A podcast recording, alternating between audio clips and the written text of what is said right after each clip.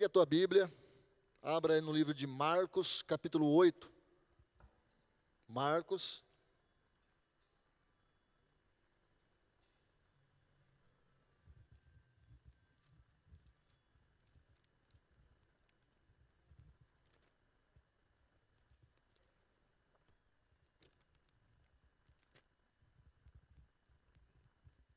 Ah, glória a Deus. Marcos capítulo 8, a partir do verso 22 até o verso de número 26. É uma passagem bem curta. Essa passagem ela só se encontra no livro de Marcos. Amém? Isso é só para os irmãos entenderem um pouco o que será falado a nós nessa noite. O livro de Marcos é conhecido como o evangelho mais antigo ou o primeiro evangelho dos quatro: de Mateus, de Lucas e de João. Marcos não era um dos discípulos, ou seja, ele não era um dos doze. É, com certeza ele era um discípulo, né? Por ele estar ali é, andando, principalmente com o apóstolo Paulo. Mas se entende claramente que ele andou muito, muito mesmo, ao lado do apóstolo Pedro. Então a maioria das coisas que ele escreveu aqui foi um relato direto do apóstolo Pedro, né? Do tempo em que Pedro ainda discípulo e depois Pedro apóstolo, ok? Só para os irmãos entenderem a profundidade. E esse livro também ele tem uma proposta para reforçar, principalmente a segunda geração de crentes, de cristãos da época. Imagina você, a segunda geração tinha que ser afogueada como a primeira foi, né? A primeira ainda estava desbravando, mas a segunda ela já veio com uma proposta ainda maior, e assim sucessivamente. O que, que eu entendo hoje? Que hoje a nossa proposta, a nossa responsabilidade, talvez seja até maior do que aquela. Aleluia? Para mantermos a palavra do Senhor na mesma unção, na mesma credibilidade. E de que forma farei isso? Com meu testemunho pessoal. Irmãos, falar é bom, mas viver é melhor ainda. Está entendendo? Tem muita gente, tem muito pregador aí que fala muito bem, que você fica maravilhado quando ele abre a boca. Mas aí muitos se perguntam, né, se a vida dele, ao descer do púlpito, dentro da casa, com a esposa, com os filhos, é o mesmo. Com a sociedade, amém? Com os seus compromissos financeiros. Você está entendendo? Ah, pastor, mas ninguém sabe disso. Claro que sabe, o Espírito sabe. O Espírito de Deus sabe. Por isso eu digo: o nosso testemunho é maior nas nossas atitudes do que em relação às nossas palavras.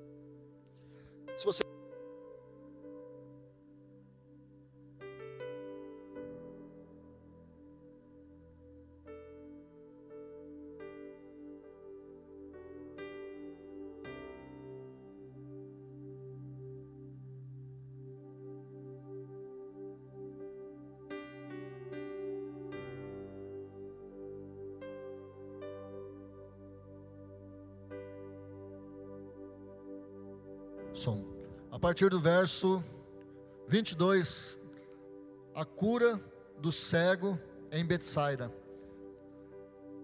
Eles foram para Betsaida e algumas pessoas trouxeram um cego a Jesus, suplicando-lhe que tocasse nele.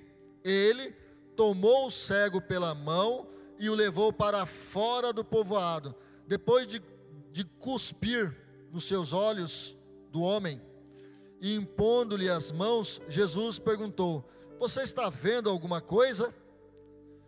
E levantou os olhos e disse: Vejo pessoas, e elas parecem árvores andando. Mais uma vez, Jesus colocou as mãos sobre os olhos do homem, então os seus olhos foram abertos, e a sua vista lhe foi restaurada, e ele via tudo claramente. Jesus mandou para casa, dizendo: Não entre no povoado. Amém? Abaixa a sua cabeça, Feche teus olhos, vamos orar mais uma vez. Agora eu gostaria de dar dois minutos para você orar. Você que também está em casa, faça isso. Peça para o Senhor que essa palavra ela venha de encontro ao seu coração. Você já tem um coração dado por Deus, um coração novo, um coração de carne. A palavra do Senhor é uma espada. Então que ela penetre hoje no seu coração, como ela já penetrou no meu em relação a essa mensagem.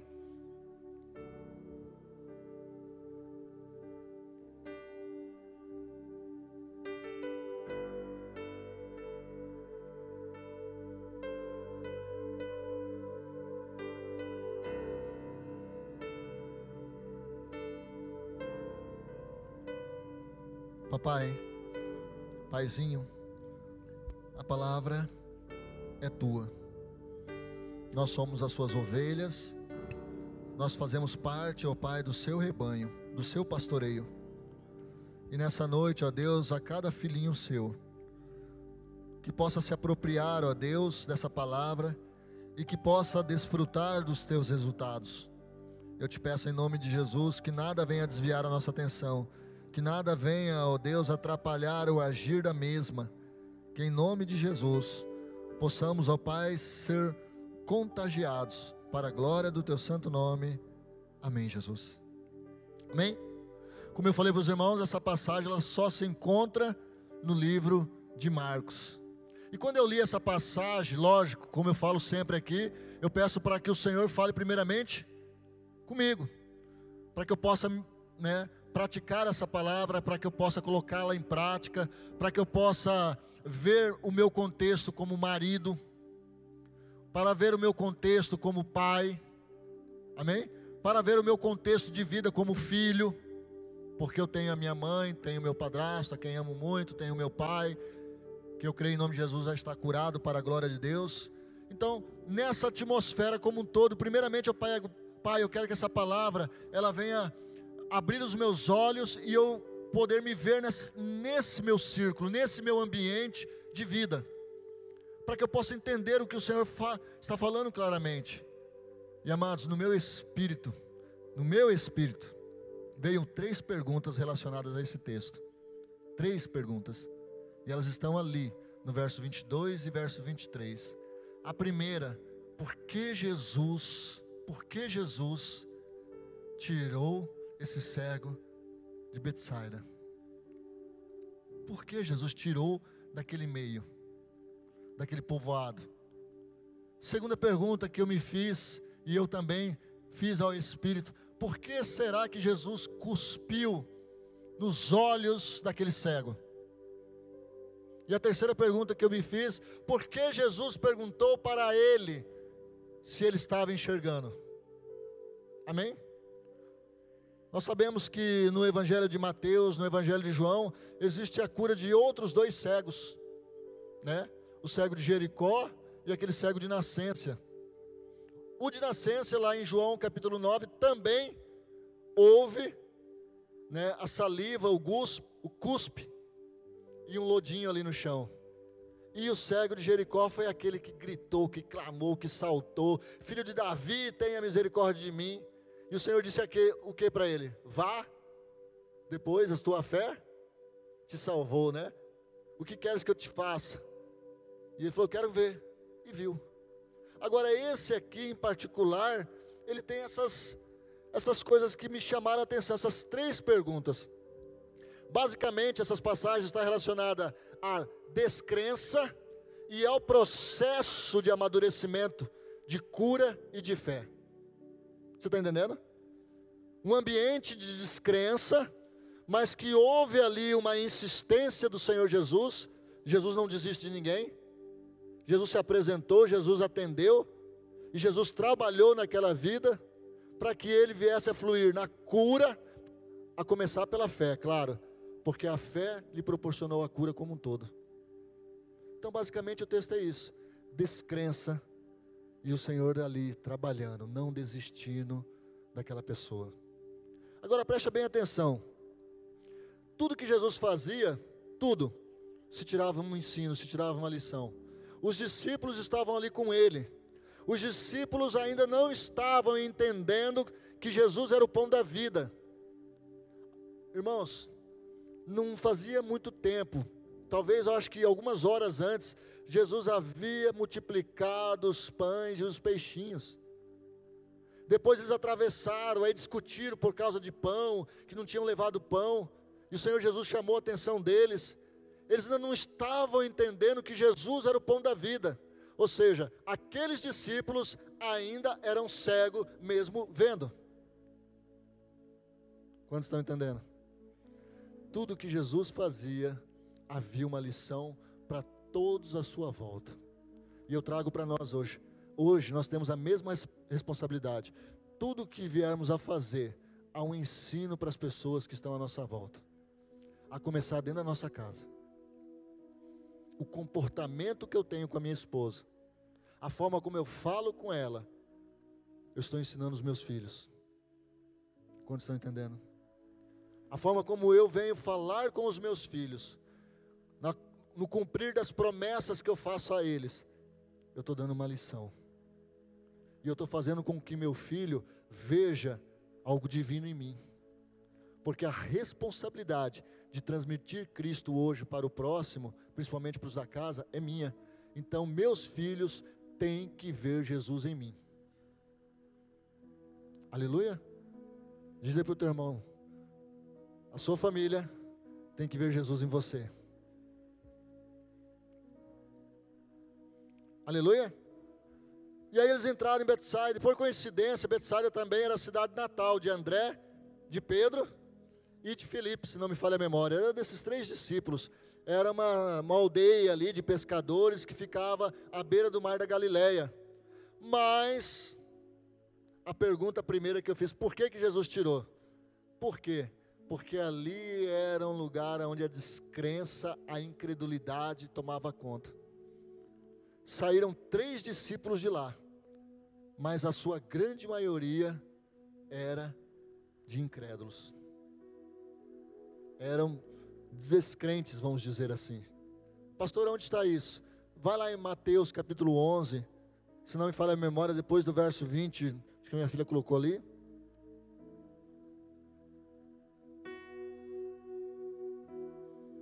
Aonde ele fala os ais, ais, Corazim, Betsaida, todos os milagres que eles testemunharam. Amém? Se fosse feito em Sidom, se fosse feito em Tiro, aquele povo tinha se arrependido, aquele povo tinha se convertido. Olha o que Jesus está falando. No dia do julgamento haverá mais rigor para Cafarnaum, mais rigor para Corazim, para Betsaida, do que para Tirom, Sidom ou Sodoma, né? A outra cidade. Jesus falando isso. Por quê? Porque havia uma atmosfera de incredulidade naquele lugar muito forte. Amém? Agora você pensa, havia uma multidão com Jesus, e ao entrarem neste lugar, trouxeram um cego para ele e disseram assim: que se tocasse nesse cego, esse cego seria curado. O que, que eu entendo com isso? Esse cego era de Betsaida. Aquela multidão que estava com ele não era. Pelo menos foi o que eu entendi, foi o que o Espírito me mostrou. Por quê? Porque essa multidão que estava com ele cria que se Jesus o tocasse, ele seria curado. Não está aí no primeiro verso? Eles foram para Betsaida. Eles, eles quem? Os discípulos, talvez alguns dessa multidão. E algumas pessoas trouxeram o cego a Jesus suplicando-lhe que tocasse nele. Jesus tocou nele, mas ele não enxergou. Jesus o tomou pela mão e tirou daquela cidade. Aleluia. O que, que eu aprendo aqui? Irmãos, nós temos, nós temos que estar atento naquele ambiente que não está nos fazendo crescer espiritualmente. Nós temos que estar atentos se nós não estamos inseridos num lugar onde está permeando, permeando, borbulhando, fervendo incredulidade. Aonde eu mesmo crendo estou sendo oprimido por aqueles que são incrédulos. E isso está afligindo, está sufocando a minha fé, sufocando a minha confiança na palavra. E eu vou me deixando levar, e eu vou me deixando, talvez porque é o lugar onde eu, eu tiro o meu sustento, talvez é o lugar onde eu me sinto bem por causa da, da maioria que é da minha família, eu não sei, o Espírito já está te falando, com certeza, o Espírito de Deus já está te falando, que lugar é esse? Que ambiente é esse que não está te favorecendo? E a sua fé está sendo ali mexida. Mas deixa eu te falar, Jesus não desiste de um filho seu. Aleluia. Se você é essa pessoa que está nesse ambiente, nessas amizades, olha, não é a primeira vez que eu ouço de pais que dizem assim: Pastor, ora, ora muito, porque minha filha, minha filha, o meu filho foi para a faculdade. Ai, pastor, e ele escolheu é, humanas. Se bem que exatas também nem sei como está hoje, né? Mas a preocupação é, por quê? Porque dizem que lá na faculdade é o lugar onde se mais né, combate a fé. Graças ao nosso bom Deus, isso não tem sido uma realidade na vida da minha filha. Ela tem sido firme, inclusive até participou de uma reunião agora, de um grupo que estão se movendo em fé para criar ali o, o grupo evangélico na UFMS. Para evangelizar, para fazer as coisas. É assim. Amém? Eu me lembro bem do pastor Juninho. O pastor Juninho começou a fazer psicologia lá. E é fato, não é segredo, nós estamos aqui sendo transmitido, que é um ambiente desfavorável para a fé, até porque lá é a razão, é a ciência, eu até entendo isso, mas ele se posicionou, se posicionou de uma forma tão firme, tão firme, tão firme, que o orador da turma foi ele, e que a música que entrou de tema na, na, na formatura de psicologia dentro da federal foi: Quero agradecer Quero agradecer ao Salvador. Irmãos do céu. Você está entendendo? A unção. Mas claro, ele estava ali por propósito, Deus estava com ele. Agora existem pessoas a qual Deus está falando: saia deste lugar. Este lugar não está te ajudando. Este lugar não está te favorecendo. Este lugar está te prejudicando. E se você, como um servo do Senhor, um filho que serve ao Senhor, ver alguém nessa condição, você sabe que eu, o Senhor falou para mim? Você é a minha mão. Hoje, nós, igreja, somos a mão do Senhor. Então, quem tem que estender a mão sou eu, é você, somos nós. Está entendendo? Não é somar com esse irmão, não é se calar diante da situação, não, é se posicionar e falar: não, meu irmão, eu estou vendo que você não está bem, eu quero te ajudar. Vem cá, vamos orar. Saia desse meio. Amém? As duas realidades, Deus conhece as duas realidades aqui. A realidade daquele que está nesse meio e o Senhor está te chamando para fora, e a realidade daquele que você sabe alguém que está nesse meio e o Senhor está te mandando, se coloque de joelho por ele porque você será as minhas mãos. Aleluia. Eu tenho certeza, o Espírito já está mostrando para você. O Espírito já está mostrando aí para você. Essa foi a primeira pergunta e o Senhor me respondeu dessa forma. Tinha que sair daquele meio. E o Senhor tirou ele daquele meio. Amém? A segunda é por que, que Jesus cuspiu? Irmãos, isso na época era muito comum. Amém? Eles criam num poder medicinal da saliva. Ainda mais quando vinha de um primogênito. Isso eu estava pesquisando a respeito disso, eu fui lá, né, fiquei curioso. E eles falam isso no entendimento judaico, que o cuspe, a saliva do primogênito, ele tem poder medicinal.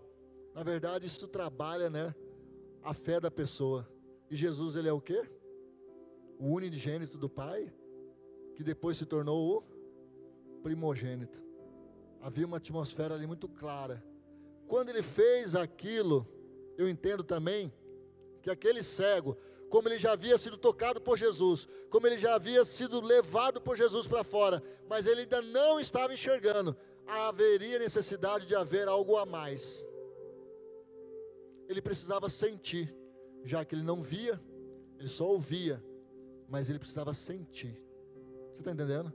Semana, umas três semanas atrás eu preguei sobre os cinco sentidos. E um deles é o tato. Amém? Os olhos, a boca, os ouvidos e o nariz. É o olfato, a visão, o paladar e a audição e o tato. Jesus usou o tato para aquele, aquele cego começar a sentir, começar a fluir. Lembra que eu falei que todos nós temos uma fé? Aquela fé ela só precisava ser impulsionada. A hora que Jesus tocou, a hora que Jesus fez o cuspe ali, porque aquilo ajudou naquilo que ele já entendia.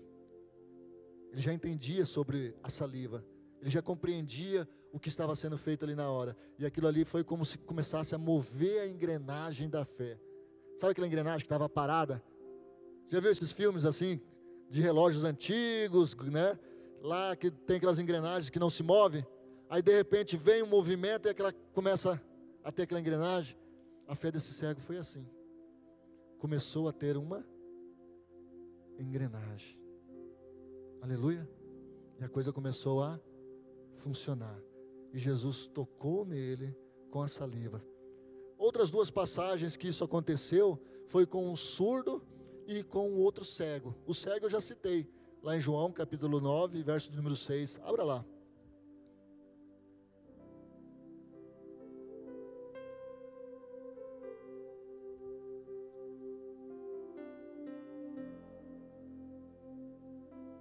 Acharam? João capítulo 9, verso de número 6. E aí você pode também abrir Marcos capítulo 7, deixa eu ver aqui, é isso mesmo, capítulo 7, verso 31. João é esse cego de nascença, que o Senhor mandou ele lavá-lo, né? ele fez um lodo, ele cuspiu no chão, fez aquele lodo, e untou os olhos desse cego e disse para esse cego se lavar no poço de Siloé. E ele passou a ver. A outra passagem é de um surdo que também tinha dificuldade em falar. E disse Jesus que interessante essa passagem também de Marcos, capítulo 7, que Jesus tirou ele do meio de uma galera, de um povo, de uma multidão que estava à sua volta. Esse, esse fato, um pouco parecido com esse cego, aconteceu nessa passagem lá de Marcos, capítulo 7, onde esse surdo foi curado. E diz o texto que o Senhor tocou nos ouvidos dele e a saliva também foi na boca dele. Você pode dizer assim, mas que, que é isso? Para a nossa cultura hoje, isso não funcionaria. Se bem que existe um método aqui que impulsiona a sua fé, que foi o caso que Jesus usou, o meio que Jesus usou. Qual que é aqui na nossa igreja que nós usamos?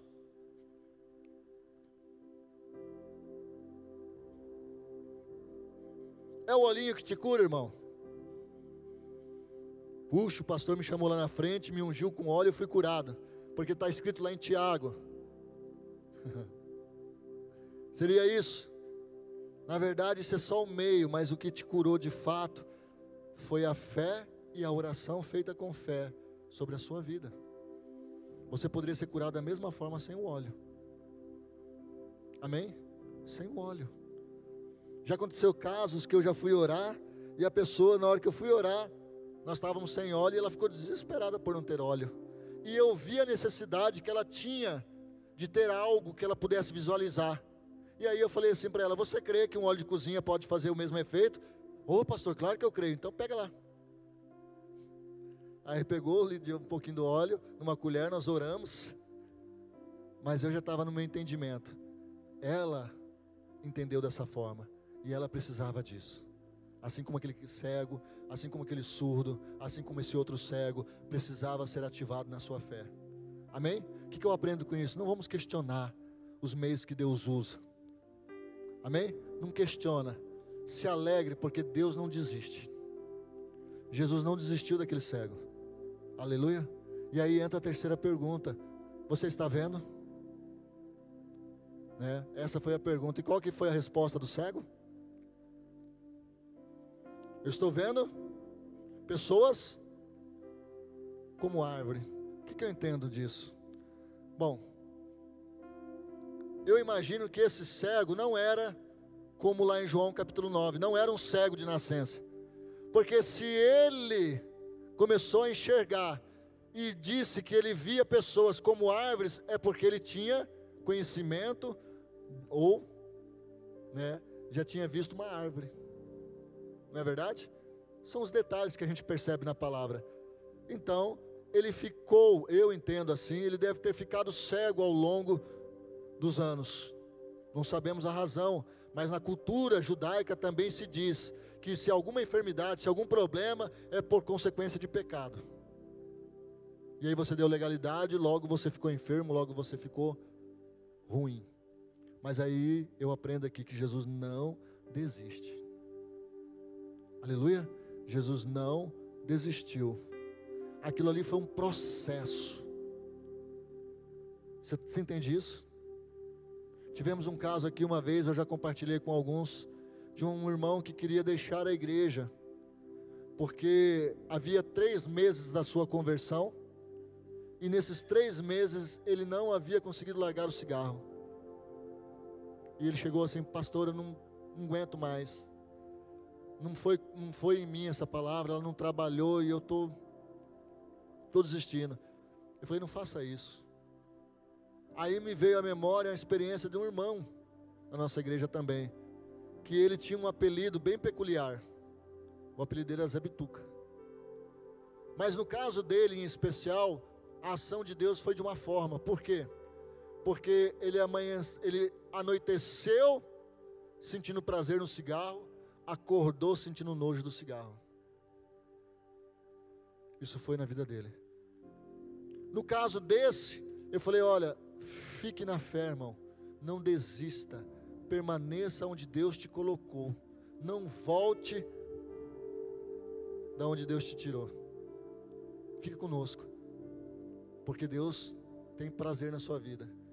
Depois de seis meses ele veio compartilhar comigo. O Senhor trabalhou na vida dele. Ele conseguiu diminuir de uma carteira, de um volume, de uma coisa. Foi, foi, foi. Quando foi, já não tinha mais prazer nenhum, já não tinha mais o hábito de fumar. Você está entendendo? Processo. Por quê? Porque o ambiente onde ele vivia era um ambiente muito hostil, muito incrédulo. E ele precisava ser impulsionado. Jesus não desistiu. Jesus o tocou pela segunda vez. Você entende isso? Jesus irá tocar na sua vida, meu irmão, quantas vezes for necessário. Amém? Jesus não desistiu.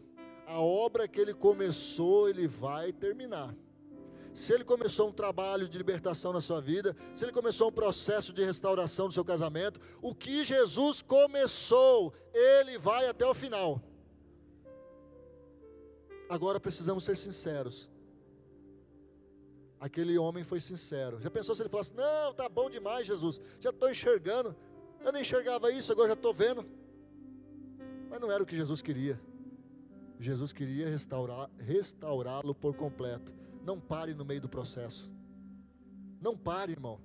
Não pare. Começou uma coisa, vai até o final. Entenda que Deus está te chamando para você ir até o final.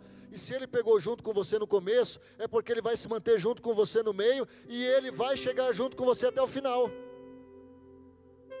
Começo, meio e fim com Jesus. Aleluia. Agora a última parte, já avançamos um pouco do nosso horário. A última parte é o último verso, verso 26 ele diz o quê? Vá para sua casa. Eu imagino que a casa dele não era Betsaida. Que Jesus mandou ele para casa. E mandou que ele não voltasse para onde? Para Betsaida. Você está entendendo? Volte para a casa do seu pai. Volte para sua casa. Volte, filho. E não retorne para aquele lugar aonde te fez mal, aquele lugar onde te causou ciúme, aquele lugar onde causou inveja, aquele lugar onde causou tristeza, aquele lugar onde as pessoas te menosprezavam, naquele lugar onde as pessoas te julgavam. Não volte para esse lugar, não volte para esse ambiente. Deixa Deus terminar o processo dele na sua vida. Deixa Deus terminar o processo dele nessa, nessa igreja. Aleluia. Amém? Vamos colocar em pé.